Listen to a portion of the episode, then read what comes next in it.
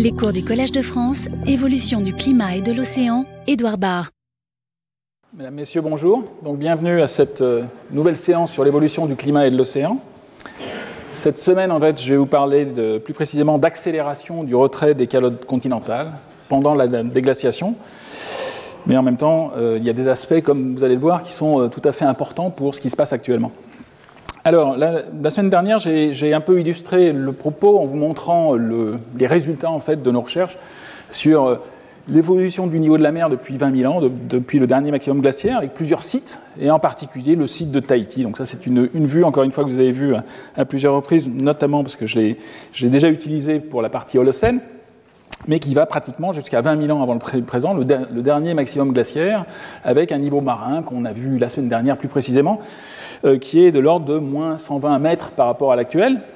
Euh, alors, ce que je ne vous ai pas précisé la semaine dernière et que l'on va voir en fait aujourd'hui, c'est que pendant toute cette période en fait de, la déglaciation, depuis ce minimum en fait qu'on n'a pas réussi à obtenir directement pour Tahiti, mais on l'a vu pour d'autres sites. Je vous ai expliqué pourquoi. Euh, et je vous ai dit qu'en fait, eh bien, on, avait donc une, une, déglaciation qui commençait vers, vers 20, 21 000 ans avant le présent, et ce que l'on va voir cette semaine, c'est qu'en fait, pendant cette période de déglaciation, en fait, il y a eu une, énorme accélération. Hein. tous les chiffres là, que vous avez ici sont exprimés, en fait, représentent en fait la pente, une, une remontée du niveau de la mer euh, avec une accélération vers 14 500 ans avant le présent, que vous voyez ici, avec des taux de remontée qui sont exprimés ici en millimètres par an. Euh, depuis euh, donc ce maximum glaciaire vers 21 000 ans jusqu'à l'actuel. Donc on voit une, cette, accélération euh, avec une, période en fait ensuite pendant la déglaciation avec des taux d'augmentation de l'ordre d'une dizaine de millimètres par an, mais un, un taux vraiment très important pendant cette accélération. Alors, euh, je vous l'ai dit, en fait, les, recherches se poursuivent. Il y a une partie de, l'équipe du laboratoire CEREJ, qui est mon laboratoire en fait à Aix-en-Provence, qui est actuellement à Tahiti et qui fait d'autres forages. Et on continue aussi au laboratoire à travailler en fait sur ces échantillons, notamment les carottages qui avaient été réalisés dans, le cadre de ces grands programmes internationaux, en particulier euh, financés par euh, un, grand programme qui s'appelle IODP, de, de forage offshore. Et euh, donc nous continuons en particulier à travailler sur non seulement les coraux, mais aussi d'autres organismes fossiles dans les carottes, euh, plus difficiles à dater, parce que ce que je vous ai dit, c'est qu'en fait, non seulement on a un problème chronologique, il faut qu'on date les archives qui représentent le niveau marin, mais en plus, il faut être sûr de leur représentativité du niveau marin, euh, qui dépend en fait euh, finalement d'aspects biologiques, euh, notamment pour les coraux, mais pas que. On a vu aussi qu'il y avait d'autres organismes que l'on pouvait utiliser, alors qui, présentent d'autres difficultés pour les, pour les datations, mais qui sont tout à fait intéressants, en particulier ce que l'on appelle les algues corallines et des mollusques, des gastéropodes qu'on appelle les vermets, qui sont des mollusques fixés, qui sont encore plus finement représentatifs du niveau marin. Mais ils sont beaucoup plus rares et plus difficiles à dater. Là, c'est juste un, petit exemple, justement, encore une fois, une, photo sous-marine pour vous montrer la, la biodiversité qu'on peut rencontrer dans un récif actuel dans le Pacifique, et d'autre part un échantillon. J'aurais dû mettre une échelle ici. C'est un, zoom en fait sur une partie d'un échantillon qui fait à peine un centimètre avec des euh, différentes phases. Euh, le, corail ici, euh, les croûtes algaires qui sont des algues rouges, mais encore une fois fossiles, on ne voit plus que du blanc. Il n'y a, plus de, pigments, bien évidemment. Et ce petit tube ici correspond justement à, ces fameux gastéropodes très restreints au point de vue de leur bathymétrie, paléobathymétrie, qui sont des vermets. Et donc il y a très peu de matériaux à, dater. Il n'est pas possible non plus de les dater avec la méthode uranium-thorium qui est la plus juste et la plus précise, mais on peut dater avec les outils que je vous ai illustrés la semaine dernière, euh, notamment euh, avec des très faibles quantités, on peut quand même dater avec le radiocarbone. Alors ici c'est juste un, petit exercice qui vous montre en fait, euh, là j'avais, j'aurais dû vous dire qu'en fait ce, cette accélération du niveau de la mer, eh bien, elle se passe entre un peu plus de 100 mètres et euh, pour euh, s'accélérer pendant quelques siècles, on ne sait pas exactement, euh, ou moins d'un siècle, jusqu'à pratiquement 80 mètres, 90 mètres de profondeur, donc une accélération de, on, va voir de l'ordre d'une quinzaine de mètres en, l'espace de quelques décennies ou peut-être un ou deux siècles. Et ici, vous avez des datations sur ces fameux vermets dans un échantillon au-dessus 88 mètres, et en dessous, dans la carotte, qui correspond à moins 105 mètres. Et donc vous voyez que pratiquement, il y a la datation, ici ce sont, des datations au radiocarbone brut, donc en fait il faudrait ajouter euh, en gros 2000 ans pour les calibrer, donc euh, pour, euh, pour retrouver en fait les 14 500 ans que l'on obtient avec l'uranium-thorium.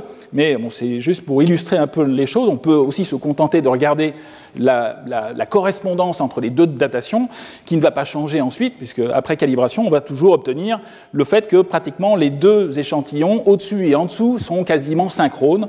On arrive à peine à les distinguer avec le radiocarbone euh, dans cette gamme d'âge. Donc euh, vraiment quelque chose qui est un événement euh, vraiment euh, très important, une, fonte euh, euh, très rapide que l'on a baptisé euh, Meltwater Pulse 1A parce que ça correspond effectivement à, une, à une, fonte très importante, un pulse important daté vers 14 500 ans, comme je vous l'ai montré, par uranium thorium sur les coraux de Tahiti.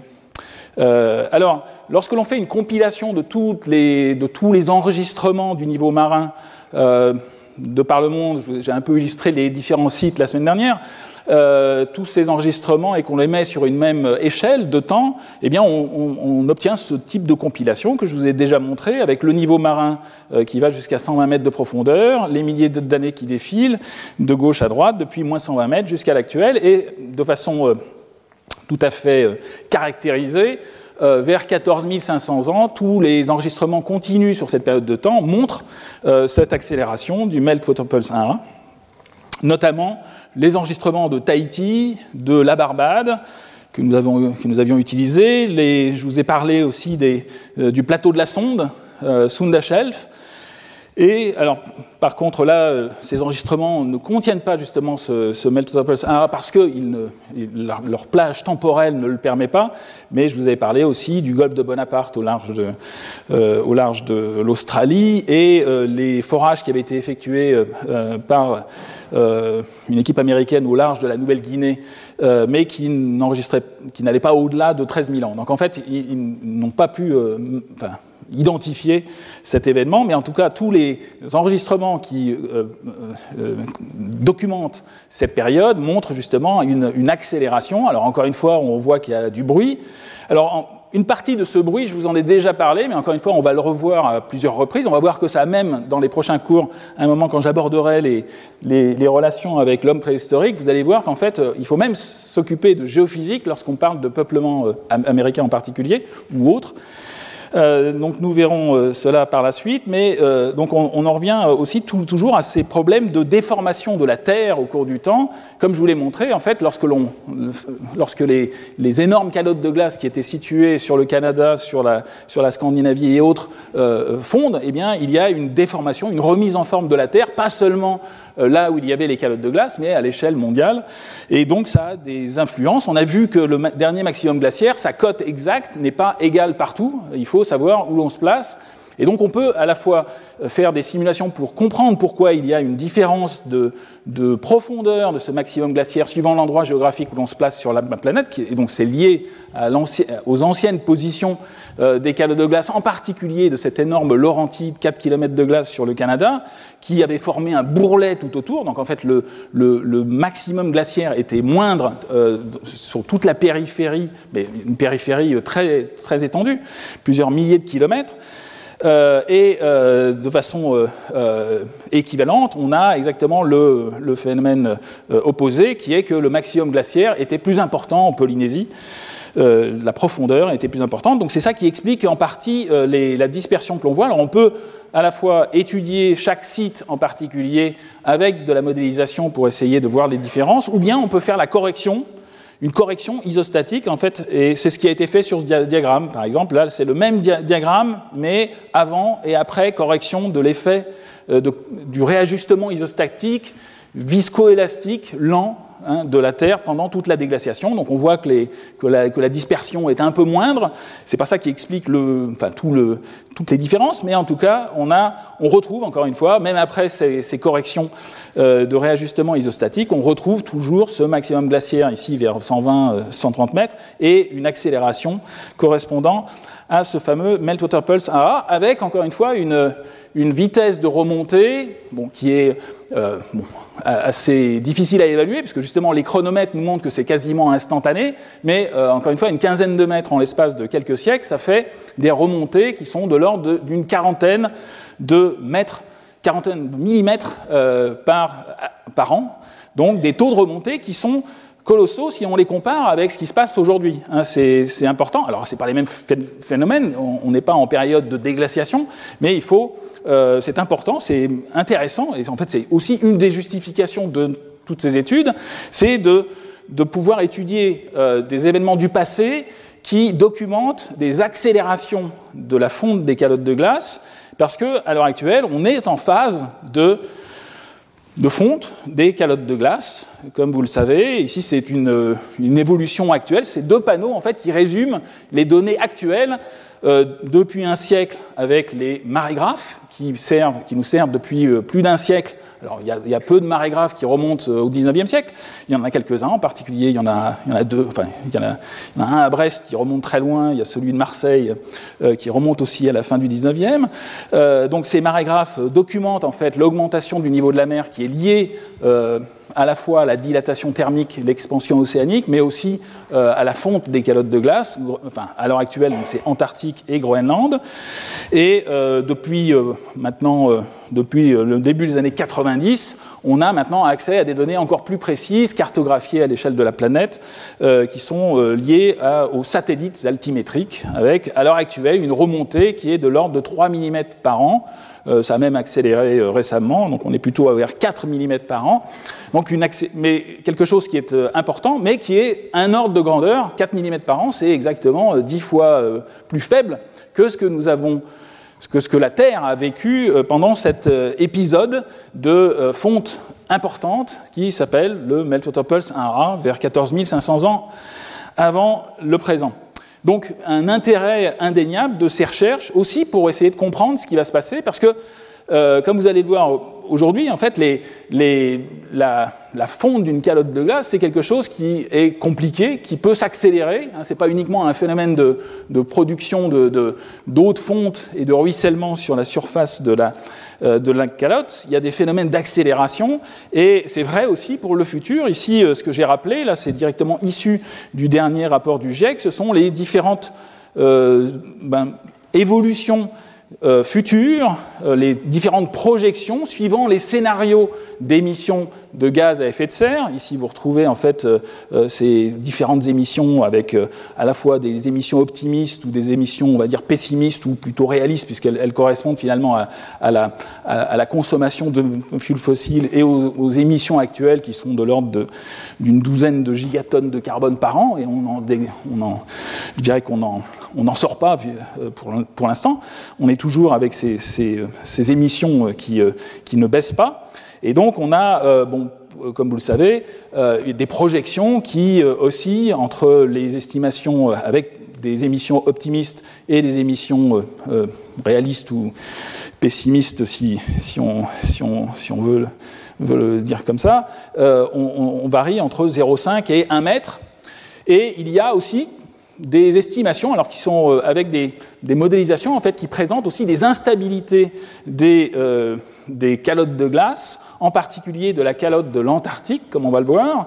Et dans le cadre justement de ces, alors il s'agit d'accélérations qui peuvent intervenir, qui sont peu probables, c'est ça qui est directement euh, euh indiqué euh, dans le rapport du GIEC pour ce, pour ce graphique, hein, une, une, probabilité, il s'agit de la courbe ici exprimée en pointillé, qui montre un scénario peu probable d'accélération de la fonte généralisée euh, des calottes de glace, en particulier de celle de l'Antarctique, avec ici, en fin de siècle, une évolution qui irait pratiquement jusqu'à euh, presque 2 mètres euh, au, point de vue de, de, la, de la variation du niveau marin.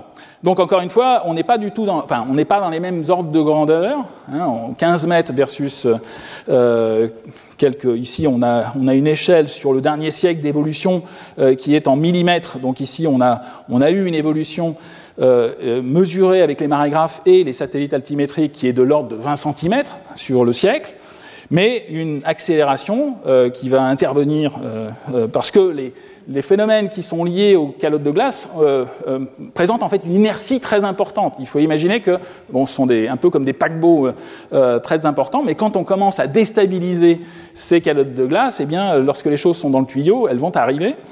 Et donc on, projette en fait une accélération de, cette fonte et peut-être des instabilités des, des, accélérations qui sont liées à la dynamique de la glace, beaucoup plus compliquée que ne l'est une fonte qui serait faite uniquement par production d'eau de, fonte en surface de la, de la, calotte. Alors on peut avoir aussi, on peut essayer d'avoir une perspective encore plus longue justement de ces aspects euh, à long terme, euh, à la fois dans le passé et dans le, futur. C'est ce qu'on avait fait avec des collègues. On avait publié euh, ce papier en, en, 2016 où on essayait de faire justement un parallèle entre ce qui s'était passé pendant la déglaciation. Ici vous avez une échelle de temps à la fois dans le passé et dans le futur pour les prochains 10 000 ans. Donc au lieu de regarder uniquement le prochain siècle, qui est intéressante, qui va, enfin, qui concernera nos enfants ou petits-enfants, euh, euh, mais encore une fois, on, est euh, dans le cadre du GIEC, on est toujours, ou des, projections à, à, court terme, on est toujours en train de regarder ce qui va se passer soit en 2050, soit en 2100. Là, il s'agissait d'une projection, de regarder ce qui allait se passer à l'échelle de 10 000 ans, des prochains 10 000 ans. Alors on peut se dire, bon, c'est pas très important les prochains 10 000 ans, mais euh, ce, qui est important, ce, qui, enfin, ce qui est quand même fondamental à, avoir en tête, c'est que euh, les modélisations en fait sur 10 000 ans montrent que euh, il y aura une déstabilisation et qu'en particulier les grandes calottes de glace, notamment la calotte du Groenland, sont ne sont pas stables avec l'effet de serre actuel euh, qui va augmenter encore avec nos émissions. Donc on a, a un phénomène de fonte euh, qui va être très important. Ici, euh, vous avez une échelle là, qui est la, qui est même pour le coup, hein, à la fois pour le passé et pour le futur. Et vous voyez que l'évolution ici à 10 000 ans, eh bien, on a des chiffres qui, sont, qui, qui, évoluent entre 20 mètres et 50 mètres. Alors encore une fois, le, le forçage principal, eh c'est l'effet de serre qui peut se résumer de façon assez simple en gigatonnes de carbone cumulées. C'est ça qui a été fait dans ce diagramme. Ici, donc, les, quatre simulations qui vous ont présenté sont à la fois des, un scénario, on va dire, euh, assez pessimiste, très pessimiste, avec une évolution à 10 000 ans de l'ordre de 50 mètres qui serait liée au fait que les, sociétés humaines ne sont absolument pas raisonnables et vont tout faire pour extraire le maximum de carbone fossile et émettre en tenant compte en fait des stocks existants de carbone fossile à l'échelle de la planète et des scénarios plus raisonnables qui sont euh, ben, les scénarios hauts euh, d'émissions actuelles, mais quand même sur des échelles de temps très longues, une évolution qui est indéniable avec des évolutions sur 10 000 ans qui seraient de l'ordre d'une vingtaine de mètres. Alors, encore une fois, sur, le prochain siècle ou les prochaines décennies, euh, on peut rester entre guillemets tranquille, ça, ne va pas évoluer au-delà de, de 1 ou 2 mètres, mais euh, sur ces échelles de temps, on voit très bien qu'en fait, la stabilité même de ces calottes de glace, en particulier de la calotte du Groenland, sont, est remise en cause. Euh, à l'échelle, pour des échelles de temps importantes. Donc ça, c'est, bon, sont des, modélisations. Encore une fois, beaucoup de choses peuvent intervenir dans le futur, mais euh, lorsque l'on tient compte uniquement des émissions et qu'on les exprime en gigatonnes de carbone cumulées, euh, eh bien, la, stabilité de nos calottes de glace actuelles euh, est remise en cause. Euh, 1280 gigatonnes de carbone cumulées, c'est guère plus que le double de ce que nous avons déjà fait. Hein, si on fait euh, un historique depuis euh, le début de l'ère industrielle, lorsqu'on chiffre les, euh, émissions, eh on est pratiquement à 700 gigatonnes de carbone en tonnes de carbone cumulées depuis le début de l'ère industrielle, injectée sous forme, bien évidemment, de gaz carbonique. Donc, un, euh, cette, ce scénario bas qui évolue à, à, 10 000 ans à 20 mètres n'est pas aussi irréaliste que cela. Alors, revenons à, à, la déglaciation, en fait, qui est malheureusement, enfin, qui est en fait le, un des, des, seuls, une des seules euh, euh, périodes, en fait, où l'on peut effectivement documenter ces accélérations du euh, niveau de la mer liées à des déstabilisations des calottes de glace, alors qui ont eu lieu pour des raisons totalement naturelles, dans ce cas-là, qu'on comprend relativement bien, qui sont liées à, l'orbite terrestre, on en a déjà parlé, et à, des phénomènes d'accélération, aussi à, au gaz à effet de serre, à la déstabilisation du cycle du carbone, mais tout ça étant naturel, mais c'est la même Terre, les mêmes enveloppes, et donc c'est pour ça euh, que c'est important en fait de regarder cette déglaciation, et en particulier cet épisode d'accélération du Meltwater Pulse 1A. Alors, la, la, première encore une fois, je vous l'ai déjà montré la semaine dernière, la, première étude avec des datations absolues euh, justes avec de l'uranium-thorium, c'est celle que nous avions faite il y a ben, maintenant euh, plus de 30 ans, et qui montrait à partir de, plusieurs carottages au large de l'île de la Barbade une remontée depuis le maximum glaciaire vers 120 euh, mètres jusqu'à l'actuel, et une accélération. Alors ici, tout était exprimé en, en centimètres par an. Euh, donc, euh, donc il faut multiplier par 10 pour obtenir des millimètres par an. Donc on était toujours vers 40, 37 millimètres par an ici, mais euh, donc une accélération qui avait lieu vers 14 000 ans en fait. Et quand on compare ça avec avec Tahiti, je vous l'ai représenté encore aujourd'hui, eh bien, il y a un décalage, 14 500 et pas 14 000. Enfin, la Barbade, on a 14 000 et à Tahiti, on est plutôt à 14 500. Et dans les autres sites aussi, on est plutôt à 14 500. Et à, ce niveau de, géochronométrie, en fait, on est, sûr en fait, de la différence d'âge. C'est-à-dire que la précision des âges de ces objets géologiques, des coraux fossiles, euh, elle est maintenant de quelques dizaines d'années. Euh, donc euh, un décalage de 500 ans, c'est énorme. Hein, c'est pas du tout lié aux datations. Et il est clair qu'on ne peut pas maintenir, enfin c'est l'un ou l'autre, on ne peut pas maintenir une différence de, niveau de la mer euh, telle entre la Barbade et le Pacifique. Donc clairement, il y a aussi un problème encore qui reste à résoudre de chronologie de cet événement, euh, soit 14 000, soit 14 500 ans avant le présent. Et euh, donc c'est quelque chose qui est encore qui fait partie en fait des, des recherches en cours. Alors je vous ai dit qu'on travaillait dans les Caraïbes essentiellement à l'aide d'un corail particulier que l'on retrouve, qui était le corail, le plus abondant avant sa quasi-extinction, j'en ai encore parlé aussi, euh, Acropora palmata. Et ce, ces, coraux, donc qu'on a pu forer et dater, euh, eh bien, les, études ont été complétées euh, sur les mêmes carottes et en prélevant d'autres carottes. Ici, ce que je vous montre, en fait, c'est une vue un peu actualisée de ces recherches en fait sur euh, la remontée post-glaciaire du niveau marin pour le site de la Barbade, avec euh, toujours le niveau de la mer euh, jusqu'à 110-120 mètres. Alors là, c'est les données brutes, donc elles ne sont pas corrigées de l'effet isostatique. donc on est à des cotes ici de l'ordre de 110 mètres à la Barbade. et le temps exprimé ici en milliers d'années BP avant le présent. Euh, tout étant fondé sur les datations uranium-thorium ou les âges carbone-14 calibrés. Alors ce que l'on voit ici, c'est juste les, données les plus actuelles, qui ont été publiées ici euh, en 2006 en fait, euh, d'autres coraux obtenus dans les mêmes carottes, euh, une carotte offshore, une autre carotte, en particulier une carotte intermédiaire sur un récif en noyer que je vous avais montré qui est, situé à moins 40 mètres de, profondeur, et euh, un, peu plus, un peu, enfin pour des profondeurs un peu moindres, une autre carotte essentiellement. Bon, il y a d'autres sites, mais essentiellement on retrouve en fait ces mêmes carottages. On voit aussi qu'il y a une discontinuité euh, de l'information euh, tout, étant euh, enfin, daté en fait, sur cette fameuse espèce fossile Acropora palmata. Ici, on n'a pas d'information. Ça ne veut pas dire qu'il n'y avait pas de carottage ou qu'il n'y avait pas de. Mais il n'y avait pas, apparemment, de, de, coraux euh, suffisamment abondants. Enfin, il n'y avait pas dans ces carottes de coraux Acropora palmata suffisamment abondants pour obtenir des datations dans cette gamme d'âge. Mais on est sûr, en fait, de la, de la succession stratigraphique dans cette carotte, fameuse carotte 9 au large de la Barbade. Et euh, ce que l'on voit, en fait, c'est que les nouvelles euh, datations confirment en fait les précédentes, et pour montrer en fait cette accélération qui est plutôt située vers 14 000.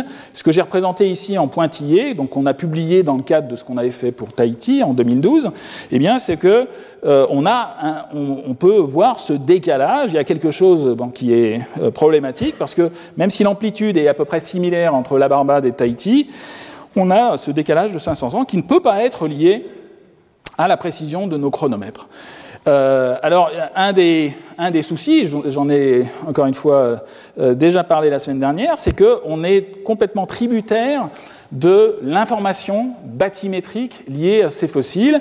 Dans les Caraïbes, le, meilleur indicateur du niveau de la mer, c'est cette espèce Acropora palmata qui, euh, avant qu'elle soit décimée, vivait, occupait pratiquement la crête récifale entre 0 et 5 mètres, mais on a vu que c'était, je vous ai montré, euh, que c'était une espèce en fait qui a certaines particularités, qui a une sexualité un peu euh, exceptionnelle parmi les coraux. Elle se reproduit essentiellement par bouturage, et donc ce qui est très bien pour coloniser un récif horizontalement, mais qui très probablement est euh, pas du tout optimal lorsqu'il y a une remontée importante. Et donc l'hypothèse, en fait, c'est que euh, pendant cette remontée importante du niveau de la mer euh, qui a eu lieu vers, vers 14 500 ans avant le présent, ces coraux d'Acropora palmata de la Barbade n'ont pas réussi à suivre le niveau de la mer et ils, ont vécu finalement à des profondeurs encore importantes plus importante que ne laisse le supposer leur, euh, leur présence actuelle dans le récif. Et euh, euh, ici, j'avais rappelé ça aussi, que aujourd'hui, cette espèce, quand on peut l'observer dans certaines zones, là, il s'agissait d'observations ben, que j'avais faites pour l'île de Saint-Martin, dans le parc marin de, Saint, de Saint-Martin, où l'on rencontre en fait cette espèce aussi pratiquement à 12 mètres, et il est probable en fait que pendant la déglaciation, pendant ces augmentations importantes, eh bien cette, euh, espèce vivait un peu plus en profondeur. C'est ça qui doit expliquer euh, le décalage. Euh, donc ici, c'était une photo du parc marin où, il y a des essais en fait de bouturage pour essayer de reconstituer le récif. Bon, c'est donc encore une fois, une indication qui est à la fois fiable chronologiquement, mais qui euh, a certaines incertitudes, en particulier pendant l'augmentation du niveau de la mer. Euh, nos indicateurs ne sont probablement pas aussi fiables pendant les périodes très dynamiques. Alors, euh, donc, c'est ça qui expliquerait en fait ce, décalage, donc des, des, coraux ici qui auraient vécu à une profondeur de plus de 10 mètres en tout cas. Alors, dans ces forages, il est possible aussi d'aller plus loin dans les analyses et d'analyser d'autres coraux. J'en ai déjà parlé aussi, mais euh, ici, donc, je, complète avec euh, les données euh, telles qu'elles sont actuellement. Les, données sur ces forages qui ont été obtenus au large de, la Barbade, en fait, quand on les complète avec d'autres espèces, donnent des choses ben, un peu plus complexes. Ici, vous avez toujours cette carotte 9 avec les fameux coraux Acropora palmata, et dans la même carotte, au-dessus, il y a d'autres espèces de coraux, euh, des coraux en particulier de cette espèce-là, Montastrea annuaris, qui est une espèce qui ne vit pas euh, de façon aussi restreinte euh, par rapport au niveau de la mer que peut le faire Acropora palmata, quels que soient les, défauts qu'elle a. cette espèce-là est, est, beaucoup plus ubiquiste et on la rencontre dans la carotte, dans la même carotte, pour des profondeurs beaucoup plus importantes, synchrones en fait d'autres carottes euh, qui sont situés à, beaucoup plus, euh, avec un, niveau de la mer beaucoup plus haut. Alors c'est vrai aussi pour cette carotte ici. Vous voyez qu'il y a euh, un point ici qui est sur la continuité stratigraphique de cette carotte qui correspond à aussi des coraux euh, d'une autre espèce. Donc ici, jusque-là, il s'agit d'Acropora palmata, et au-dessus, dans, dans, le carottage, on observe une autre espèce, moins restreinte au point de vue de sa bathymétrie. Alors ça devient assez compliqué, mais c'est ça en fait, que l'on observe. Hein. donc euh, la complexité des choses, il faut euh, l'envisager.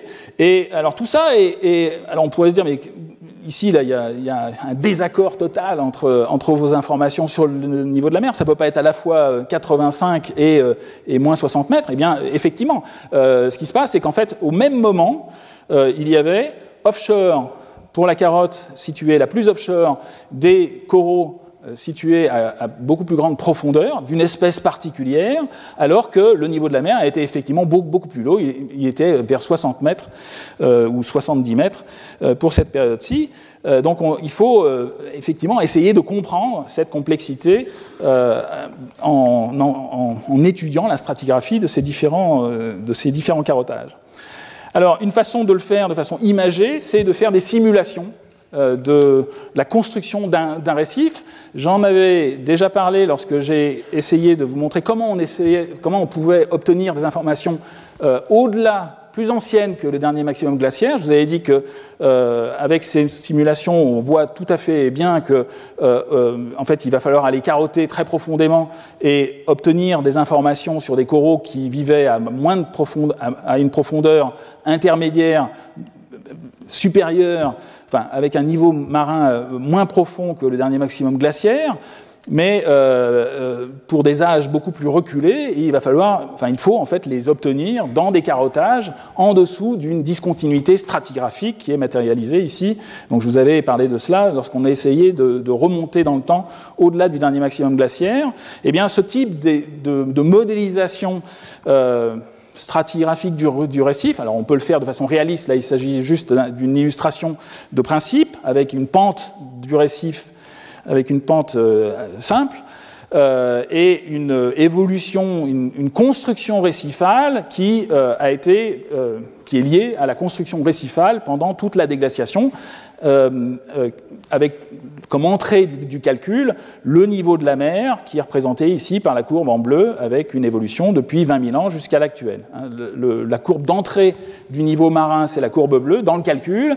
le calcul tient compte euh, paramétrise en fait la pousse des coraux en fonction de la profondeur. C'est essentiellement lié à la loi de Berlambert euh, d'atténuation de, la, de, la, de, la, luminosité en fonction de la profondeur. Les, les coraux en fait euh, bon, euh, poussent essentiellement euh, en liaison avec cette luminosité. Donc on a une, une loi très simple, juste pour illustrer le calcul. et lors de la remontée du niveau de la mer depuis 20 000 ans, avec le code de couleur 20 000 ans euh, jaune de 14 000 de, depuis le, cet événement Meltwater Pulse 1A jusqu'à 5000 ans avant le présent. Les derniers 5000 ans sont, sont représentés ici en gris. Euh, pendant cette période de déglaciation, eh bien, on va construire ce massif carbonaté avec des couches successives, une pile d'assiettes qui remonte euh, vers le niveau actuel.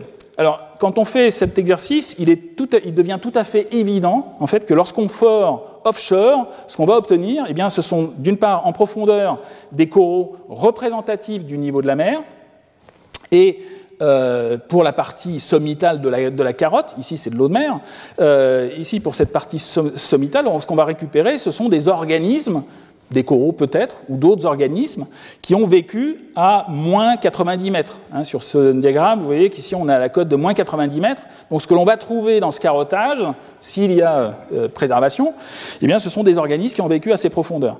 Et, eh bien, euh, et ensuite, on peut même simuler les forages.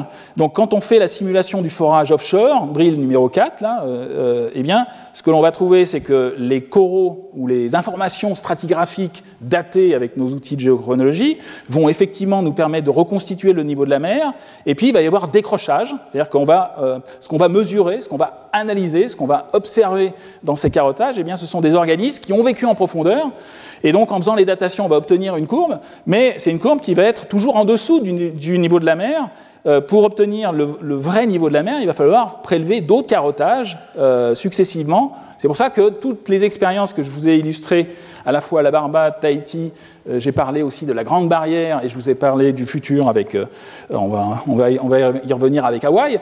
À chaque fois, l'exercice, c'est de faire des transects vers le large de carottage. On ne peut pas se contenter, comme on peut le faire pour d'autres carottages euh, de sédiments meubles, on ne peut pas se contenter d'une carotte pour obtenir une continuité stratigraphique. Là, on est obligé de faire des trous euh, répartis en fonction de la distance à, à la côte pour avoir toute l'information. Donc, euh, euh, et c'est quelque chose qui devient totalement évident quand on utilise ce type de petit modèle, qui peut être euh, ensuite utilisé en faisant des simulations beaucoup plus réalistes, en tenant compte de la topographie et des contraintes que l'on peut avoir sur ces différents phénomènes.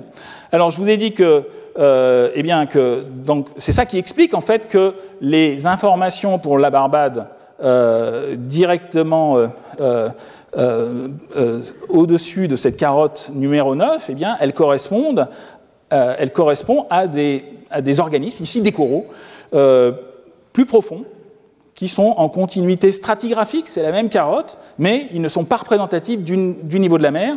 Et ça, on, on le voit bien, puisqu'en fait, ce n'est pas la même espèce. On ne trouve plus les Acropora palmata ici pour ces profondeurs. Donc une complexité importante. Et ce qu'on peut même observer, c'est quasiment lorsque, et c'est ça qui s'est passé aussi dans certaines îles, c'est qu'à cause de cet événement d'accélération du niveau de la mer, le, ce Meltotopus 1A, eh bien, il y a des, organismes, notamment les coraux, qui ont pu, pu être euh, noyés complètement euh, euh, euh, tués finalement par l'événement de, hausse du niveau de la mer. Ils n'ont pas réussi à, croître suffisamment pour pouvoir se maintenir. Et dans ce cas-là, ce qui va être observé dans les carottes, eh bien, ce sont d'autres organismes. Alors c'est effectivement ce qui se passe pour le cas de Hawaï. donc je vous ai déjà parlé du, fait que le prochain espoir, dans le cadre de ces grands programmes de forage au large des îles du Pacifique, c'était maintenant Hawaï. Euh, avec la prochaine expédition AODP euh, qui va se dérouler à l'automne 2023. Et euh, ce que je vous ai dit, c'est que cette île, c'est une île très massive, très, très importante. Elle est caractérisée par, elle, elle, elle, elle sombre, elle, elle, s'enfonce en fait dans, l'océan à cause de son poids. Et donc il y a une subsidence de ces îles volcaniques, notamment de la grande île de Hawaï. Et donc on, retrouve des terrasses marines qui vont être à relativement grande profondeur. Et donc, euh, les, changements du niveau de la mer post-glaciaire ont ajouté leur effet à cette subsidence lente, relativement bien connue, de l'île de Hawaï. Alors, euh, donc euh, si euh, les chercheurs et si la communauté a décidé d'aller à Hawaï, c'est pas uniquement pour faire plaisir enfin, au, groupe de pilotage là, qui est essentiellement américain et australien, c'est aussi parce que il y a déjà de l'information à Hawaï, donc ça j'en ai pas encore parlé parce que justement c'est en liaison avec ce Meltotopulse 1A. Euh, tout autour de la Grande Île, en fait, il y a eu des recherches qui ont été effectuées par des équipes euh, essentiellement américaines ici, euh, d'études de, ces récifs sous-marins. Alors ici, vous avez des, ben, une vue topographique euh, qui vous montre qu'il y a des, récifs sous-marins jusqu'à 150 mètres de profondeur, mais encore une fois, il faut tenir compte du fait que toute l'île descend, donc avec un taux de subsidence qui est de l'ordre de 2,5 mm par an, ce qui est colossal, c'est dix fois plus que ce qu'on observe par exemple à Tahiti, qui est corrigé dans les enregistrements que l'on fait. Et puis en plus, pendant euh, cet euh, épisode du Meltotopulse 1A, eh bien, il y a eu ces 40 mm par an qui, sont venus se surajouter à des récifs qui sont euh, bon, très tout à fait importants, mais qui, sont, qui, ne sont que des récifs frangeants sur la, sur la, sur la côte. il ne faut pas imaginer la grande barrière au large de Hawaï. Donc ce sont des, des, récifs qui, sont, bon, qui suivent le niveau de la mer, mais qui, en fait, c'est ça qui a été observé avec les données préliminaires qui ont été obtenues, qui ont été ennoyés euh, vers 14 500 ans avant le présent. Donc c'est ça qui est récapitulé en fait sur ce diagramme qui est issu donc des, publications préliminaires du groupe de pilotage de cette prochaine expédition. Et dans ce cadre-là, en fait, les échantillons ont été, ont été récupérés en fait en plongée. Alors il s'agit de plongée profonde, hein, c'est de la plongée euh, assez technique, donc au-delà de 100 mètres de profondeur. Alors il faut plonger euh, en trimix hypoxique, donc c'est des choses dangereuses. D'ailleurs, même euh, un des co-auteurs, le co-auteur qui est le plongeur principal de cette, de cette équipe, euh, en, est mort, hein, John Rooney, euh, un, plongeur de, l'équipe de Miami. Et donc une, des, des, des, échantillons qui ont été collectés comme ça entre vers 90 mètres de profondeur jusqu'à, ben, comme vous le voyez, jusqu'à pratiquement 160 mètres de profondeur. Mais essentiellement, l'observation principale, c'est que les coraux euh, qui correspondent à, aux récifs euh, euh, superficiels, eh bien, ils s'arrêtent vers 14 500 ans avant le présent.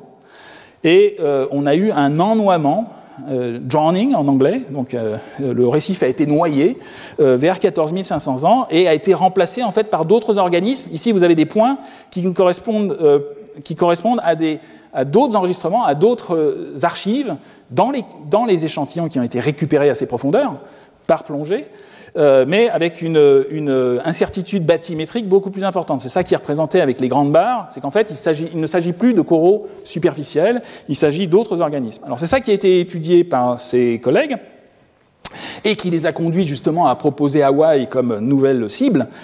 Euh, ici, vous avez euh, un diagramme de principe avec les différents biotopes euh, étudié à Hawaï. D'une part, le, récif corallien superficiel, entre 0 m et 10 mètres, Et puis sur la pente, vous aviez d'autres organismes, en particulier des, algues corallines profondes, d'autres organismes encore. Et dans, les mêmes échantillons, on va pouvoir récupérer en plongée des échantillons qui vont être recouverts par ces organismes. Alors c'est ça qui a déjà été fait. Ici, c'est un diagramme de, principe qui vous montre l'évolution du niveau de la mer, avec toujours ce, ce pulse vers 14 500 ans avant le présent une augmentation vers la, cote zéro et euh, une subsidence aussi de, l'île lente qui doit être euh, prise en compte.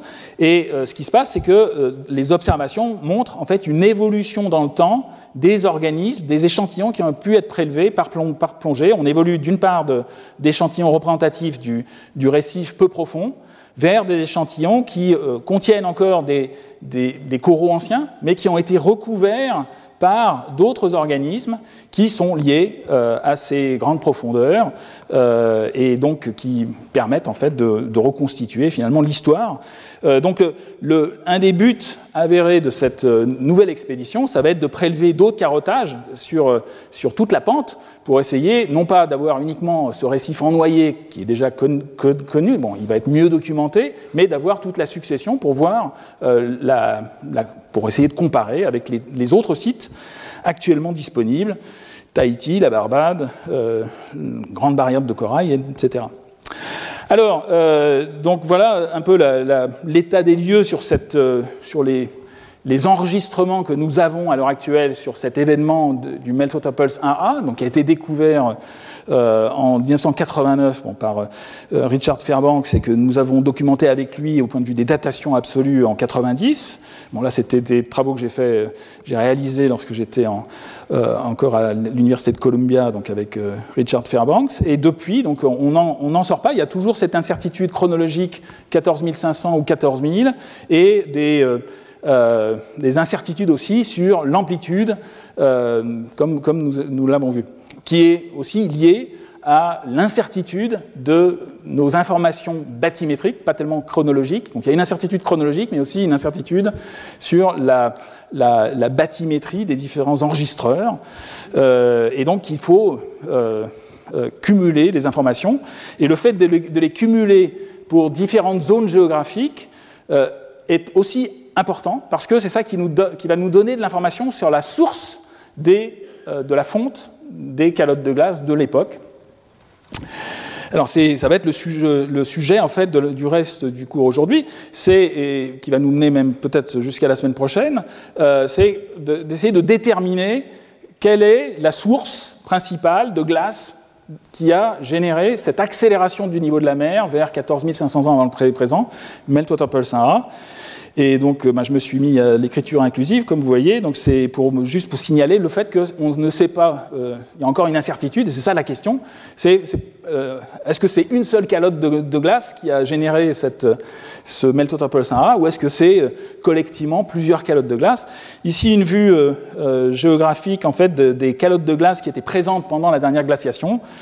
Donc encore une fois, l'Antarctique était là un peu plus, importante.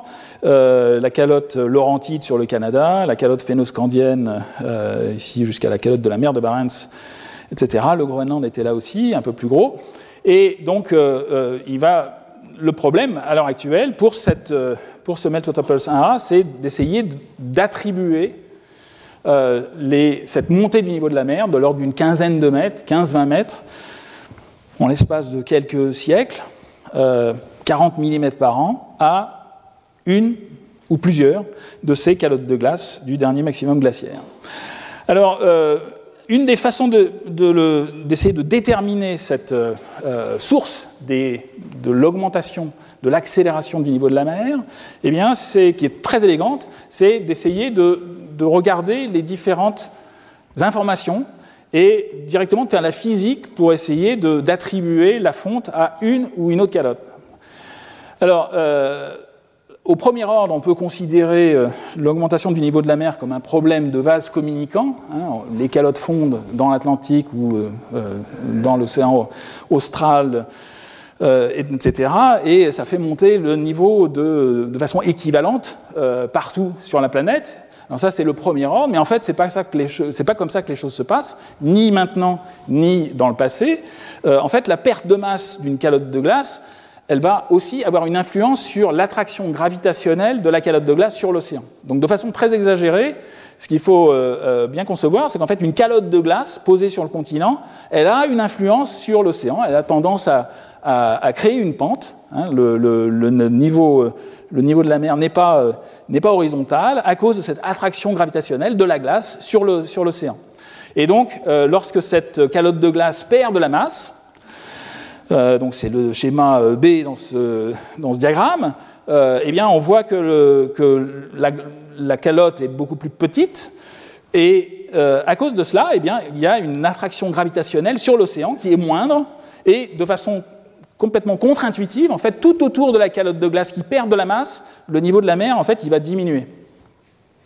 Alors que, bien évidemment, on met de l'eau dans l'océan, donc globalement, en moyenne, l'océan, son niveau de la mer va augmenter. Et aux antipodes, c'est là où ça augmente le plus. Euh, donc c'est un, phénomène qui est, très bien compris, qui est facile à, calculer, mais qui doit être pris en compte. On ne peut pas euh, euh, considérer uniquement des vases communicants avec une géométrie terrestre fixe. Et ce qui est important, c'est que la, prévision ben, au premier ordre, c'est que s'il n'y avait qu'une seule calotte de glace, eh bien la fonte de cette calotte de glace devrait conduire à des sauts différents à Tahiti et à la Barbade, parce que ces deux, euh, ces deux calottes de glace ne sont, enfin, non, ces, deux sites, Tahiti et la, Barbade, ne sont pas du tout situés de façon équivalente par rapport aux calottes de glace, à l'hypothétique calotte de glace qui aurait fondu pendant cette, période. Donc le simple fait qu'il y ait une, des sauts euh, à peu près équivalents montre que, c'est probablement plus complexe, qu'on est plutôt dans le pluriel. Il y a plusieurs calottes de glace qui ont contribué à ce Meltotopulse 1A. Alors euh, ce changement de l'attraction gravitationnelle, euh, c'est quelque chose qui intervient aussi à, l'heure actuelle, c'est-à-dire que pour la fonte future, soit du, du Groenland ou de l'Antarctique, on va avoir exactement les mêmes effets. Il vaut mieux se placer, il vaut mieux être proche de la source de glace qui fond que d'être aux antipodes, parce que c'est là où le, niveau de la mer va être beaucoup plus important, son évaluation va être plus, plus importante. Ces phénomènes-là, ils sont aussi fondamentaux parce que, et ils sont rapides. C'est-à-dire, à la différence de ce que euh, je vous ai montré, encore une fois, j'ai rappelé euh, ce qu'était le, rebond isostatique post-glaciaire ou le réajustement glacio-isostatique, euh, ce sont des phénomènes très lents. Hein, qui intéressent en particulier le manteau terrestre, hein, on en a déjà parlé, mais toute la Scandinavie remonte, Hein, au niveau de la mer Baltique. On a vu aussi que c'est vrai pour euh, toute la baie d'Hudson. Il y a d'autres zones qui vont, euh, euh, au niveau des bourrelets périglaciaires, qui descendent.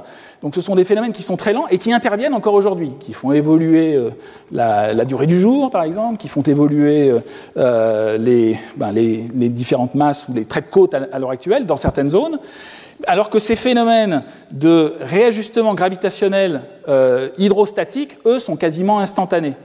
Hein, donc il y a une grosse différence, même si la modélisation va pouvoir tenir compte, et en fait la modélisation on l'appelle glacio-hydro-isostatique, elle va tenir compte à la fois des modifications internes de la Terre, mais sur des échelles de temps très, courtes, par exemple le Metropulse 1A, en l'espace de quelques décennies ou quelques siècles, eh bien, les phénomènes euh, de rebond isostatique post-glaciaire très lents, viscoélastiques, euh, interviennent pratiquement pas. Ce qui va intervenir, ce sont ces phénomènes de réajustement hydrostatique, gravitationnelle liée euh, aux différentes sources de, glace. Donc, euh, euh, bien avoir en tête que les phénomènes peuvent être très rapides pour ces phénomènes de, réajustement gravitationnel liés à la glace et à l'eau, à la différence du réajustement viscoélastique beaucoup plus lent lié à la remise en forme de la Terre elle-même. Alors ces phénomènes-là, en fait, ils sont, modélisés maintenant de façon euh, tout à fait précise par des groupes de géophysique.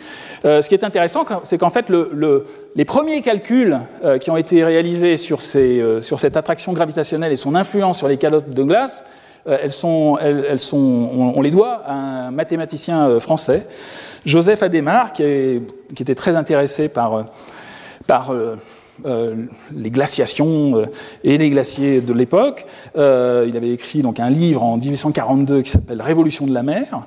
et à l'époque, en fait, Joseph Adémar, il y avait très peu d'informations sur l'Antarctique. Il y avait quelques observations de loin ou sur la côte par James Ross et avant ça Dumont d'Urville. Mais finalement, la, y avait, personne n'était allé au centre de l'Antarctique, personne ne savait qu'il y avait une masse absolument énorme. Il y avait même des gens qui imaginaient qu'il y avait probablement autre chose au centre de l'Antarctique. Donc personne n'avait d'idée sur la masse et l'épaisseur même euh, de la calotte de glace de l'Antarctique. Et donc, euh, Joseph Ademar avait euh, essayé de faire un calcul d'épaisseur de la calotte de l'Antarctique en tenant compte justement de cette euh, attraction gravitationnelle des calottes de glace, en particulier de, la calotte antarctique qui est représentée ici dans son, dans son ouvrage de 1842, euh, sur l'océan. Hein, les, trois cercles que vous voyez concentriques, c'est d'une part la Terre solide, euh, alors à l'époque, l'isostasie n'était pas connue, donc il avait supposé que c'était une sphère indéformable, et l'océan qui est représenté ici avec des hachures, et euh, les pointillés représentent l'atmosphère. Et donc l'hypothèse de Joseph Ademar, c'était que l'océan en particulier était attiré vers la calotte antarctique. Et donc avec ça, en prenant des estimations moyennes de la profondeur de l'océan antarctique, de l'océan austral, comparé à l'océan Arctique, euh, il avait fait un calcul pour essayer de faire ce calcul, enfin cette estimation de l'épaisseur de la calotte de l'Antarctique. Alors malheureusement pour lui, euh, en fait, les estimations qu'il avait sur la, la profondeur de l'océan austral étaient très exagérées, c'est-à-dire que les moyennes qu'il avait prises pour l'océan austral et l'océan arctique lui montraient une grande différence de profondeur qui n'est euh, qui pas du tout euh, euh, correct. Et d'autre part, comme il ne tenait pas compte du réajustement isostatique, eh bien, il n'y avait, pas de, racine à cette calotte de glace de l'Antarctique. Et le, calcul qu'il avait obtenu était de 200 km à peu près donc un facteur 10, euh, enfin même plus, plus que 10, euh, euh, trop fort, pratiquement un facteur 100, beaucoup trop important, de l'épaisseur de la calotte antarctique. Mais ces travaux ont été complètement oubliés par les modélisateurs, je dirais, de la nouvelle génération, et ça a été finalement redécouvert par toute une génération de, modélisateurs qui s'intéressent à la fois au niveau de la mer actuelle et au niveau de la mer dans le passé. Donc ça, en fait, le principal chercheur qui a vraiment euh, euh, euh, complètement renouvelé cette, théorie et cette application à la fois au, climat actuel, passé et futur. C'est un chercheur nord-américain, Jerry Mitrovica, qui travaillait à Toronto avant et qui maintenant est à Harvard, qui a fait donc des calculs pour montrer en fait ce qui se passe, cet effet gravitationnel rapide de la fonte d'une calotte de glace. alors ça, c'est un calcul qui vous montre, bon, théorique, avec de deux cas un peu opposés un scénario numéro un avec une fonte de la calotte laurentide, c'est-à-dire euh, située sur le Canada, et euh, ce qui est représenté ici, c'est l'amplitude du saut du niveau de la mer observé pour les différents sites à l'échelle de la planète. Euh, avec, alors ici, il s'agit d'une amplitude qui est normalisée, c'est-à-dire qu'on suppose 1 mètre, hein, ou 100 mètres, ou 10 mètres, peu, importe, tout est normalisé à 1. Donc en moyenne, ça augmente de 1 partout, 1 mètre. Euh, ça vaut pour le futur ou pour l'actuel, ou 10 cm, ça peut être 10 cm aussi, mais c'est encore une fois important pour euh, tout ce qu'on fait actuellement sur, le, sur le niveau de la mer futur spatialisé. Euh, et euh, donc ce que l'on voit ici, c'est que si euh, c'est la calotte de glace de la Laurentide qui avait perdu cette, cette masse importante, équivalente à 1 mètre, eh bien on devrait observer, d'une part, tout autour de la, de la calotte, pour la zone bleu sombre, une diminution du niveau de la mer et des, une amplitude moindre par exemple pour la Barbade. Hein, à chaque fois, bon, à chaque fois tous, ces, tous ces diagrammes ont été réalisé dans le contexte d'étudier les différents sites dont je vous ai parlé, Tahiti, la Barbade et d'autres. Donc les, triangles ici représentent les différents sites. Tahiti, que j'ai entouré encore une fois, et la Barbade. Donc on, voit que s'il n'y avait que la Laurentide, que la calotte Laurentide qui avait produit ce Metropole Sahara, eh bien on s'attendrait à avoir uniquement euh, avoir une amplitude beaucoup plus faible à la Barbade qu'à Tahiti, et ce n'est pas le cas. C'est-à-dire que l'amplitude, elle est à peu près équivalente dans les, dans les deux sites. Et si c'était une une source venant de l'océan austral, de l'Antarctique, en particulier de l'Antarctique de l'Ouest, qui est une des parties les plus euh, fragiles en fait de la calotte antarctique, on va y revenir aujourd'hui, euh, eh bien on, s'attendrait à avoir exactement le contraire, c'est-à-dire un, niveau de la mer, enfin un saut du, niveau de la mer plus important à la Barbade que pour Tahiti. Donc en comparant en fait uniquement les données, c'est une méthode qui est très élégante, on arriverait, on doit pouvoir arriver à déterminer là où les sources de ces calottes de glace. Et encore une fois, cette problématique, elle est applicable, elle est appliquée à la spatialisation des, euh, des, changements du niveau de la mer qui ne sont pas équivalents suivant les zones géographiques dans l'océan et sur les, sur les traits de côte pour le futur, dans tous les cas de figure. Alors, ça, voilà un exercice en fait que nous avions fait dans le cadre du papier de Tahiti, euh, avec un groupe de modélisation japonais qui, était intégré donc à l'équipe. Euh, et euh, ce qui est représenté ici, c'est un, un, une, une, hypothèse où on a euh, on a fait une fonte hypothétique, en fait 50-50 des calottes de l'hémisphère nord et de l'hémisphère sud, euh, pour produire un diagramme qui finalement est un peu intermédiaire aux deux que je vous ai présentés juste, auparavant, euh, pour montrer en fait que l'on s'attend à avoir pour Tahiti une amplitude un peu plus importante que pour la Barbade, mais pratiquement une, une, équivalence. Alors ces calculs, en fait, ils ont été encore une fois poursuivis par d'autres groupes, et là, bon, j'ai euh, je vous présente en fait, le, je dirais, le dernier essai de calcul de ces euh, identifications, de ces attributions. On appelle ça du fingerprinting, c'est-à-dire qu'on va essayer de, en, regardant uniquement les, aspects gravitationnels, on va essayer euh, d'attribuer et de trouver la signature hein, fingerprinting, donc les, empreintes digitales de ces différentes calottes de glace. Donc c'est un calcul ici qui est lié à un, à un groupe essentiellement anglais euh, qui a, mais qui a utilisé des, modèles, différents modèles, euh, avec euh, des fontes de glace euh, réalisées sur les trois calottes, Laurentide, euh, Antarctique et Phénoscandienne, et euh, des trois, trois termes extrêmes. Soit toute une fonte, ici c'est un diagramme de, de principe encore, encore, une fois, que se passe-t-il lorsqu'on a uniquement une fonte venant de la calotte laurentide, eh bien, on retrouve le même, le même patron de, changement avec une diminution ici et une, une augmentation très importante pour Tahiti.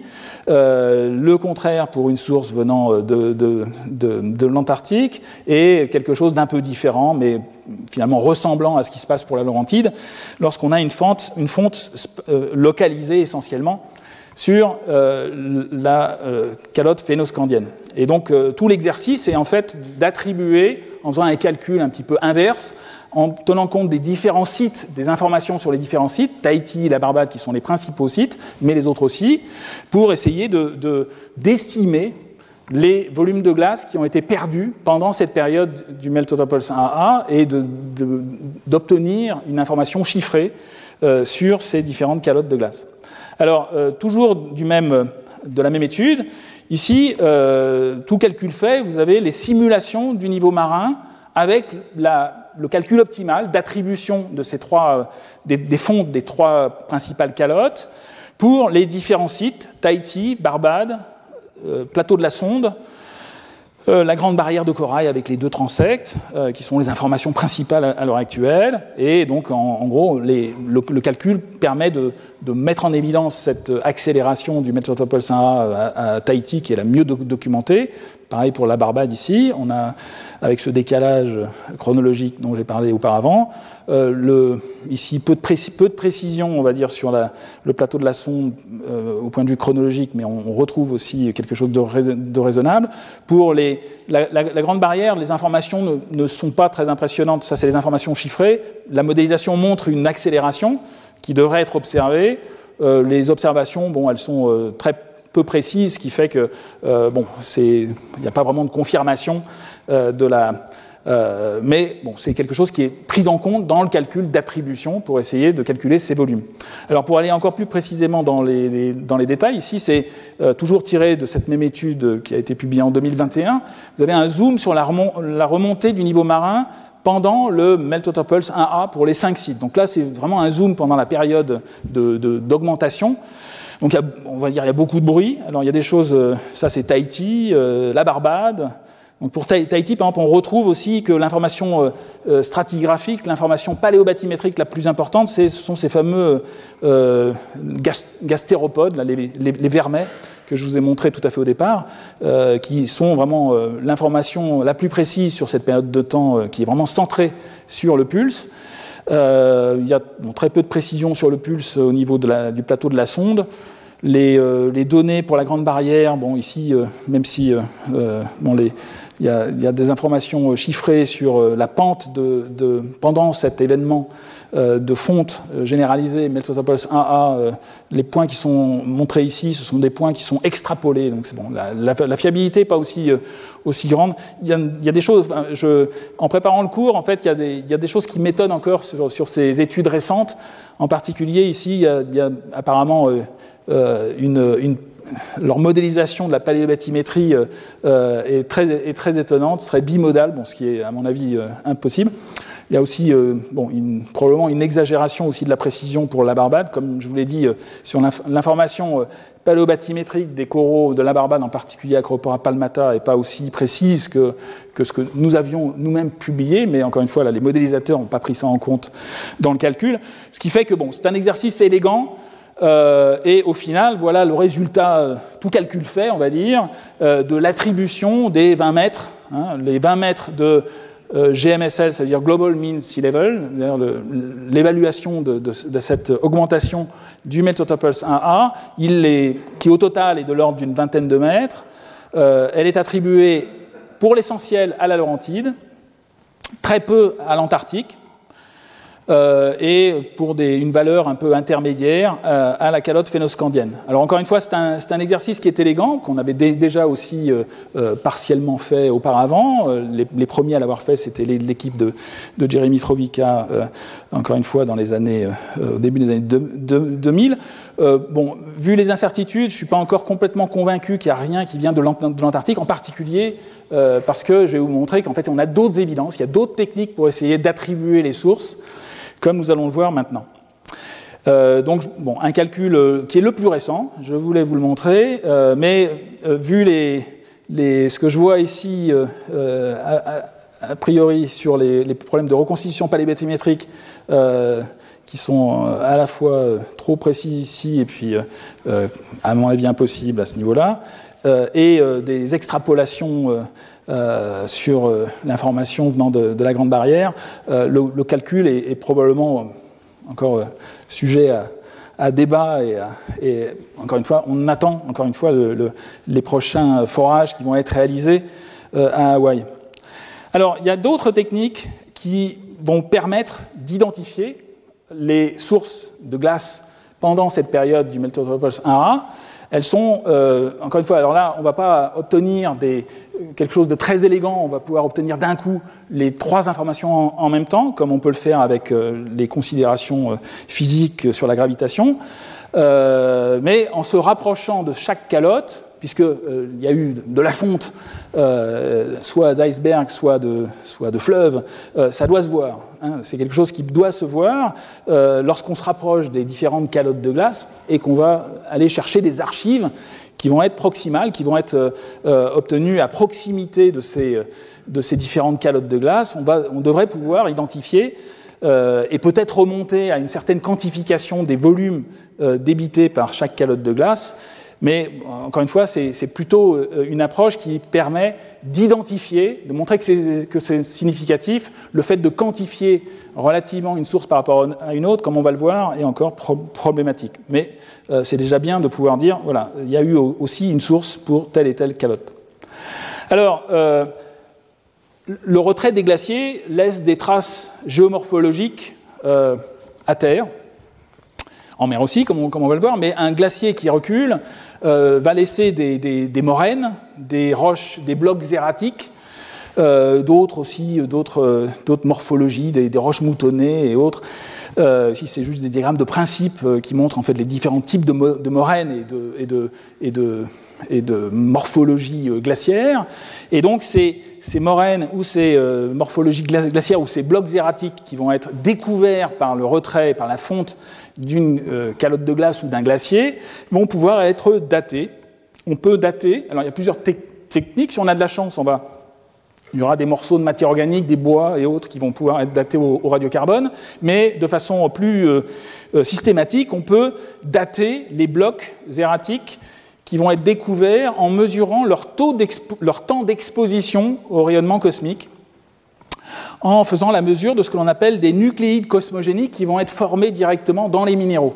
Alors, suivant les, types de minéraux, suivant les, euh, on ne va pas avoir exactement les mêmes euh, isotopes, mais en, gros, il faut s'attendre à avoir une augmentation euh, au cours du temps lorsqu'il y a découverte de ces retrait glaciaire, on va pouvoir faire ces mesures. Alors, elles ne sont pas aisées, il faut un accélérateur de particules encore plus conséquent que ce que je vous ai montré la semaine dernière. Donc, ça, c'est l'accélérateur de particules national qui est installé dans, dans mon labo au CEREG à Aix-en-Provence, hein, qui, s'appelle Astérisque, euh, euh, qui sert la communauté nationale, euh, qui est un accélérateur de 5 mégavolts qui permet justement de faire ces mesures de, de ces isotopes très particuliers, le beryllium 10, l'aluminium 26, le chlore 36, le carbone 14, on le fait avec un autre accélérateur, mais c'est aussi un cosmogénique qu'on peut mesurer euh, dans les moraines, et euh, il y a d'autres qui sont des gaz, mais qu'on ne mesure pas au CEREG.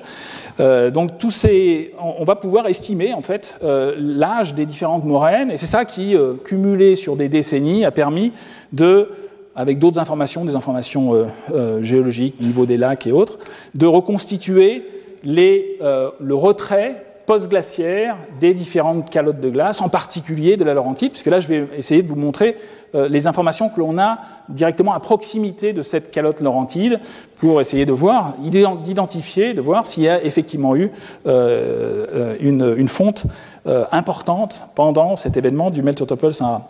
Donc voilà des, des, reconstitutions en fait qui sont. Donc il faut imaginer des centaines d'études qui ont été compilées datés et qui permettent de reconstituer le retrait glaciaire. Donc ici, vous avez euh, quatre vues qui synthétisent en fait le, retrait glaciaire, ici à 17 000 ans, ici à 13 000 ans avant le présent. Alors là, juste un, en, en preview. Enfin, euh, ici, vous avez euh, formation, on va le voir de façon plus précise. On va avoir une ouverture entre les deux parties de la, de la calotte de glace laurentide qui était euh, avec plusieurs dômes. Il y avait un dôme qui était accroché sur la cordillère nord-américaine et un autre dôme qui était localisé, situé au-dessus de la baie d'Hudson. Et on va voir qu'à un moment, il y a eu séparation entre les deux dômes, formation d'un corridor qui va être important pour le peuplement américain. On y reviendra dans, les prochains cours. Mais bon, là, ce qui nous, intéresse aujourd'hui, c'est vraiment euh, ce qui s'est passé au niveau glaciologique. Donc, on a de l'information sur l'extension au cours du temps de, de, la calotte laurentide, et on peut aussi faire de la modélisation numérique. Alors, c'est d'autres collègues euh, climatologues qui font de la modélisation numérique de l'écoulement des calottes de glace en utilisant des codes qui euh, sont un peu similaires à, la modélisation atmosphérique, mais qui tiennent compte en fait ben, des, particularités de, des, calottes de glace euh, pour la, mécanique euh, de, la, glace. Et en particulier, il y a plusieurs processus. En fait, ces, modèles d'écoulement de, la glace, des calottes de glace de façon réaliste, vont être ben, très lié à l'état de l'eau, soit sous forme de glace, soit sous forme d'eau, en particulier au niveau de, la base de la calotte de glace. C'est ça qui va euh, plus ou moins euh, faciliter la lubrification et, l'écoulement de la glace s'il y a effectivement présence d'eau liquide en base de calotte. Donc, euh, et le climat modélisé peut être aussi euh, euh, euh, couplé donc, au modèle d'écoulement de, la glace, et c'est lui qui va aussi agir sur le modèle glaciologique pour plus ou moins faire fondre cette glace. Et on, est obligé aussi de tenir compte de l'isostasie parce que au fur et à mesure de la fonte de la calotte de glace, eh bien, tout va remonter, et donc la même, la même parcelle de glace, elle va pouvoir monter en altitude pendant la déglaciation.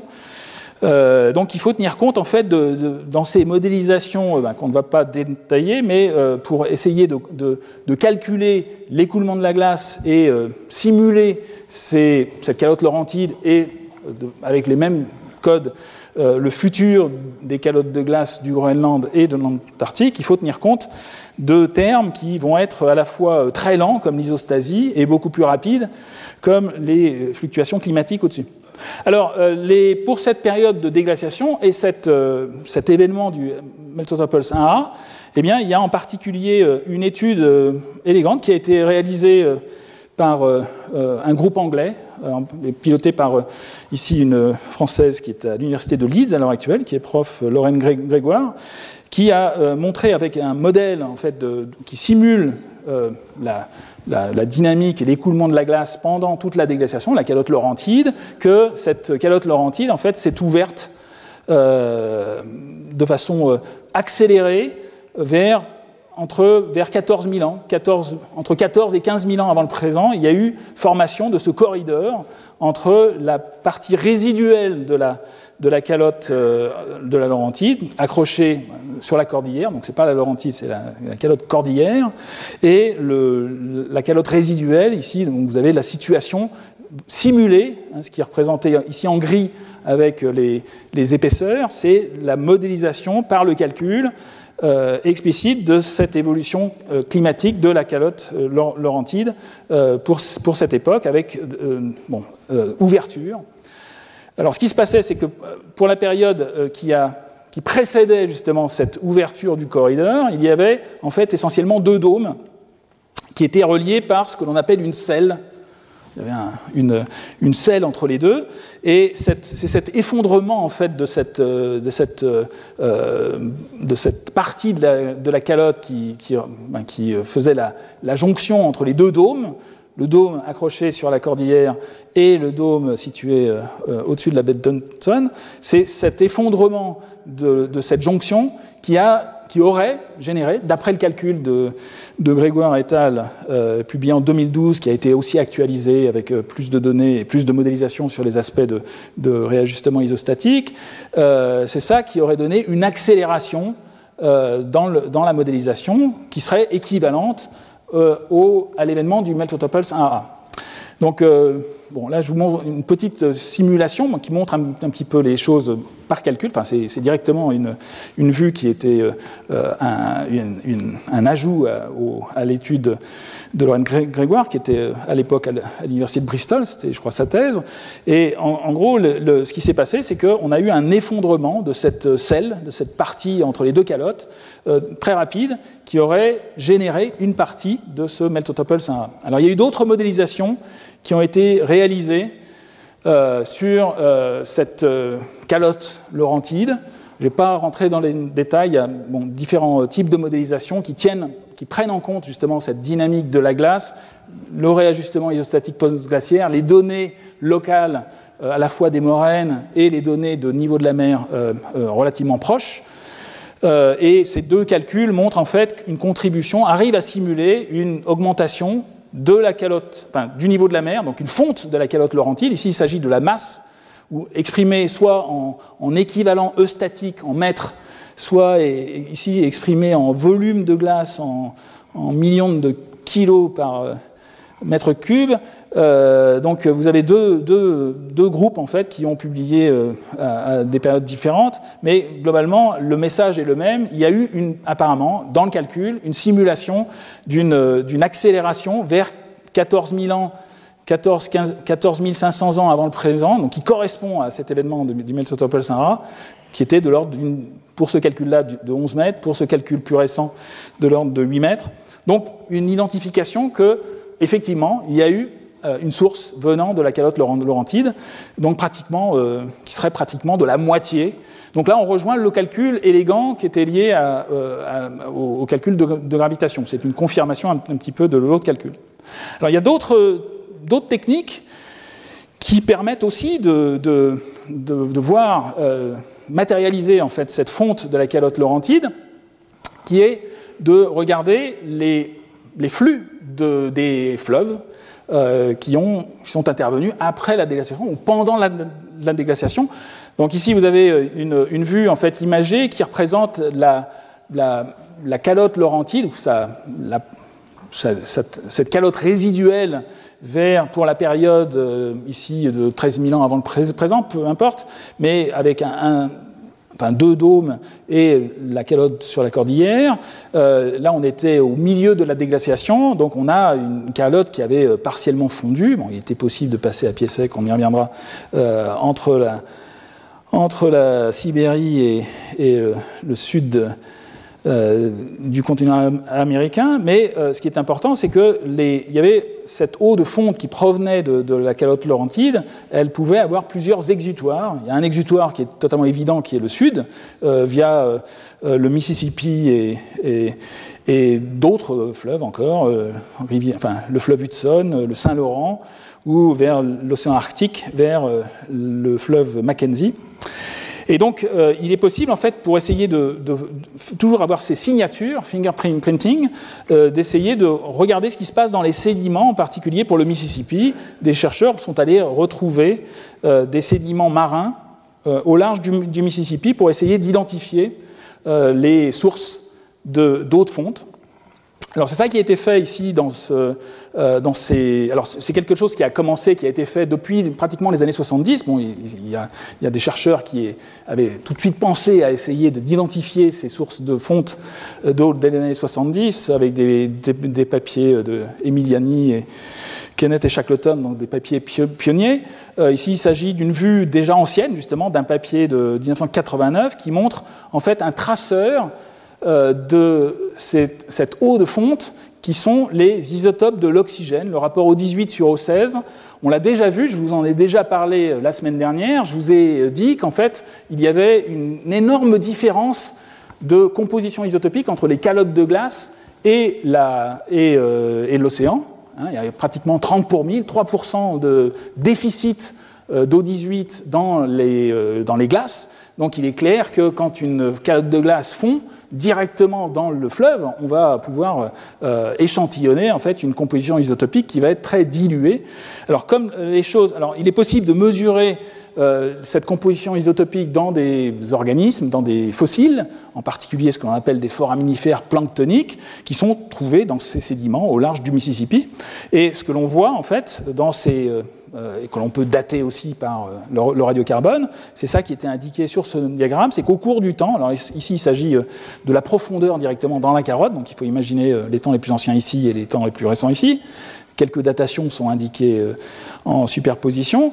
Le delta O18 est représenté avec une échelle inversée, ce qui fait que là, quand on monte sur cette échelle, eh bien, on a une diminution du rapport au 18 au 16, et donc ce que l'on retrouve en fait, c'est qu'il y a eu des minima, donc on augmente euh, sur ce diagramme. On monte sur ce diagramme lorsqu'il y avait dilution par de l'eau douce venant du fleuve Mississippi, euh, donc là vers 14 000 ans, vers euh, ici, mal daté, entre 14 600 et, et 14 000 ans. Euh, donc la, zone qui nous intéresse. Euh, alors il y a eu d'autres études beaucoup plus récentes avec une meilleure résolution. Ici, je, vous présente donc une des, études qui est, la plus complète, on va dire, sur ces, aspects de delta O18 directement euh, au sud du, Mississippi, dans, un bassin océanique qui est euh, directement proche de l'embouchure, avec des enregistrements isotopiques, toujours le delta O18, avec une, calculé en anomalie, avec des minima, donc euh, on monte sur ce diagramme, pendant cette déglaciation, avec une échelle de temps ici qui vous est représentée. Donc on a des événements alors, quand on regarde 14 500 ans avant le présent, eh bien, il n'y a, pas, pas d'événements euh, très, très importants. Il y a des événements un, peu après, des événements un peu avant, mais 14 500 ans avant le présent ne correspond pas véritablement. Il y a, en plus un, trou dans l'échantillonnage, probablement lié à la stratigraphie. Euh, peut-être lié justement même à, cet événement, mais il n'y a pas vraiment une, évidence. Il y a une évidence de fonte, ça c'est très très clair, c'est-à-dire que tous ces événements sont liés au flux de la calotte laurentide, qu'on va pouvoir essayer de quantifier, mais euh, il n'y a pas un seul événement qui corresponde à cet événement euh, euh, de hausse du niveau de la mer à 14 500 ans avant le présent. Alors, il est possible d'aller encore plus loin dans les calculs, c'est ce qu'ont fait certains chercheurs, en essayant de, de, modéliser en fait la géomorphologie du bassin versant du Mississippi au cours du temps. Parce que, encore une fois, il faut avoir en tête que pendant la déglaciation, il y avait cet énorme glaçon euh, euh, situé sur le Canada. Ça fondait donc au cours du temps. Euh, une partie du flux pouvait passer dans le bassin versant du Mississippi. Hein, c'est ça qui est indiqué ici. Ici, vous avez une carte qui vous présente les différents termes du, du problème, avec la, morphologie à, 13, à 14 500 ans avant le présent, donc juste avant le, au moment en fait, du Meltotropol Sahara, la calotte résiduelle de la Laurentide, avec sa composition isotopique euh, moins 25 à moins 38 pour 1000, euh, et le bassin versant de l'époque euh, qui avait comme exutoire le Mississippi.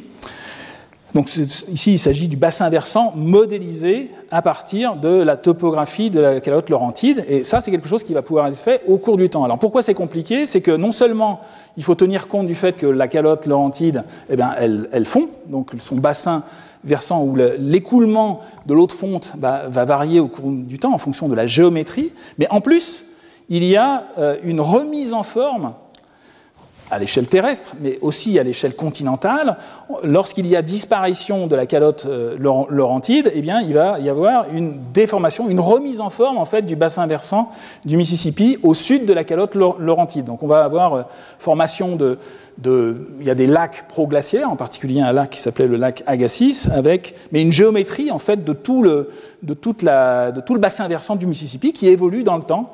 Euh, pour aller vers l'océan. Donc c'est quelque chose qu'il faut prendre en compte en particulier parce que toute la zone située au sud est dans cette zone du bourrelet périphérique, périglaciaire, qui va avoir tendance à descendre pendant la déglaciation. Donc on va avoir euh, une, augmentation euh, de façon assez simple de l'étendue du bassin versant. Alors c'est ça qui a été modélisé par ce groupe de modélisation avec différentes représentations de la calotte laurentide. Euh, au cours du temps. Donc, euh, je, me présente là juste deux vues venant de leur euh, publication. Une vue qui représente le bassin versant du Mississippi pour la période vers 20 000 ans avant le présent, ici pour la période à 14 500 ans avant le présent, pour quatre représentations. Alors ici, il y a deux modèles canadiens, un modèle australien, et nous, c'est l'Australian National University, et la calotte de glace en fait, qui avait été euh, reconstituée, modélisée par Lorraine Grégoire en 2012, qui est représentée ici en jaune. Et donc on voit qu'il y a une évolution, d'une part, entre les différentes représentations de la calotte, euh, il n'y a pas la même géométrie de la calotte, la même masse non plus, donc euh, les bassins versants ne sont pas équivalents. Euh, donc l'intérêt du, papier, c'est aussi de regarder les différences entre les modélisations, mais en plus on peut voir l'évolution temporelle. et ce qui peut être fait aussi, c'est ça qui a été fait dans le cadre de cette étude, c'est de modéliser l'évolution du débit du Mississippi pendant la déglaciation, parce qu'on a toute l'information, on a le volume de glace, on a le bassin versant qui est simulé avec sa déformation, euh, et on peut calculer euh, les flux du Mississippi pendant la déglaciation. C'est ça qui a été fait depuis 20, 000 ans, euh, et en les comparant avec des flux qui vont pouvoir être reconstitués à partir du delta O18. Alors c'est ça qui est fait sur ce diagramme, avec les différentes calottes de glace, celle de Lorraine Grégoire, les autres aussi. Euh, ici, c'est tout exprimé en, en, flux du fleuve Mississippi exprimé en mètres cubes par seconde, donc des, des flux qui peuvent monter jusqu'à 100 000 mètres cubes par seconde, donc beaucoup plus important que le flux actuel. Et on peut aussi, c'est ce qu'ont fait les chercheurs, on peut tout convertir, puisqu'on a les, différents, euh, les différentes compositions isotopiques, bon, encore une fois avec des incertitudes, mais on peut les prendre en compte. Euh, des incertitudes sur les compositions isotopiques de la calotte de glace, de l'océan, des précipitations, et on peut représenter tout sous la forme d'une euh, échelle du delta O18. Donc c'est ça qui a été réalisé dans le cadre de cette étude, avec euh, une évolution pour le delta O18 pour les différentes modélisations. Donc à la fois ici en jaune les calottes de Lorraine Grégoire qui euh, s'effondrent après le Meltwater Sahara avec un maximum euh, correspondant à peu près à cette période, et les autres calottes avec des flux très importants, mais qui ne sont jamais synchrones avec l'événement du Sahara. Donc c'est ça, c'est un des messages aussi, c'est qu'il n'y a pas vraiment une correspondance exacte. Il y en a un seul qui donne des choses à peu près synchrones, c'est le modèle de Grégoire 2012. Euh, alors on s'y attendait puisque c'était, euh, euh, c'est ça qui avait permis de faire la corrélation avec, euh, avec le Meltotopol Sahara, mais il, est, il est indéniable en fait que les, ici on a une surestimation très importante en fait des flux de la calotte laurentide vers le Mississippi avec ces autres modélisations. C'est d'ailleurs enfin, une autre vue du problème qui a été publiée dans le cadre de cette étude, c'est de reconstituer le flux cumulé Hein, ce qui est représenté sur ce diagramme, c'est au cours du temps, en prenant compte la déformation, à la fois la fonte de cette calotte de glace et la remise en forme du bassin versant, euh, la contribution du Mississippi à la remontée du niveau marin. Alors pour certaines calottes de glace simulées, calottes là, du, du modèle canadien, on a des estimations qui sont entre 9 et 16 mètres, jusqu'à pratiquement 19 mètres pour le modèle australien ici, donc très exagéré. Euh, comme flux cumulé. Donc, euh, le Mississippi aurait été responsable de pratiquement 20 mètres. Donc, euh, ça, veut dire que la, contribution de la Laurentide serait encore plus grande, parce qu'il n'y a pas eu que le Mississippi. Hein. Il y a eu le Saint-Laurent, et plus, tardivement encore, il y a eu aussi un exutoire vers le nord, vers la Mackenzie et l'océan Arctique. Donc, il est très clair que là, on, surestime très notablement, et ça devient totalement incompatible avec les données isotopiques du delta O18, que l'on peut aussi rendre, prendre en ligne de compte. En fait, le seul calcul qui euh, soit à peu près compatible avec, euh, avec les données isotopiques, ce sont euh, les calottes en fait, qui avaient été simulées par Lorraine Grégoire, avec une estimation cumulée en fait, du, de, de l'impact de cette fonte des glaces sur le niveau de la mer à de l'ordre de 4 à 5 mètres, ce qui est déjà très significatif. Donc, bon, c'est une autre, je dirais que c'est alors, il y a une correspondance à peu près, euh, une augmentation importante euh, qui correspond au meltotopol 1A, et bien évidemment, en, chiffres cumulés, euh, ensuite, on a une stabilité, hein, puisqu'on s'arrête en fait de fondre, mais on a une, estimation qui est raisonnable dans ce cadre-là et qui est à peu près compatible avec l'estimation du delta O18. Donc, finalement, le, résultat des, des, courses, je dirais, de cet autre exercice de d'identification de, signatures avec les isotopes, avec euh, les, euh, et, compatible avec une, une, source venant de la Laurentide significative de plus de 5 mètres. Hein, si la contribution du Mississippi, c'est déjà 5, 5, mètres, ça veut dire que la contribution totale de la Laurentide à cet événement était probablement un petit peu plus élevée. Mais euh, euh, donc euh, on, confirme un petit peu la, présence de cette signature de la Laurentide, mais comme on le voit, c'est tout à fait insuffisant pour expliquer la totalité du Meltotopol 1A qui est de l'ordre d'une quinzaine de mètres. Donc on va être obligé d'aller rechercher d'autres signatures avec les autres calottes, la calotte phénoscandienne et la calotte antarctique.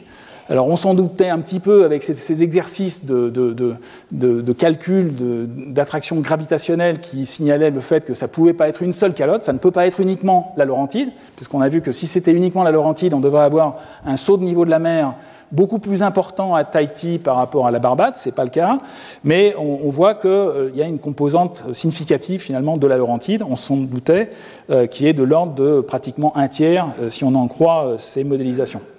Voilà, donc on va s'arrêter là euh, pour aujourd'hui et la semaine prochaine, donc nous envisagerons en fait les deux autres calottes et pour ensuite replonger vers euh, euh, d'autres aspects importants et là qui intéressent plutôt la préhistoire.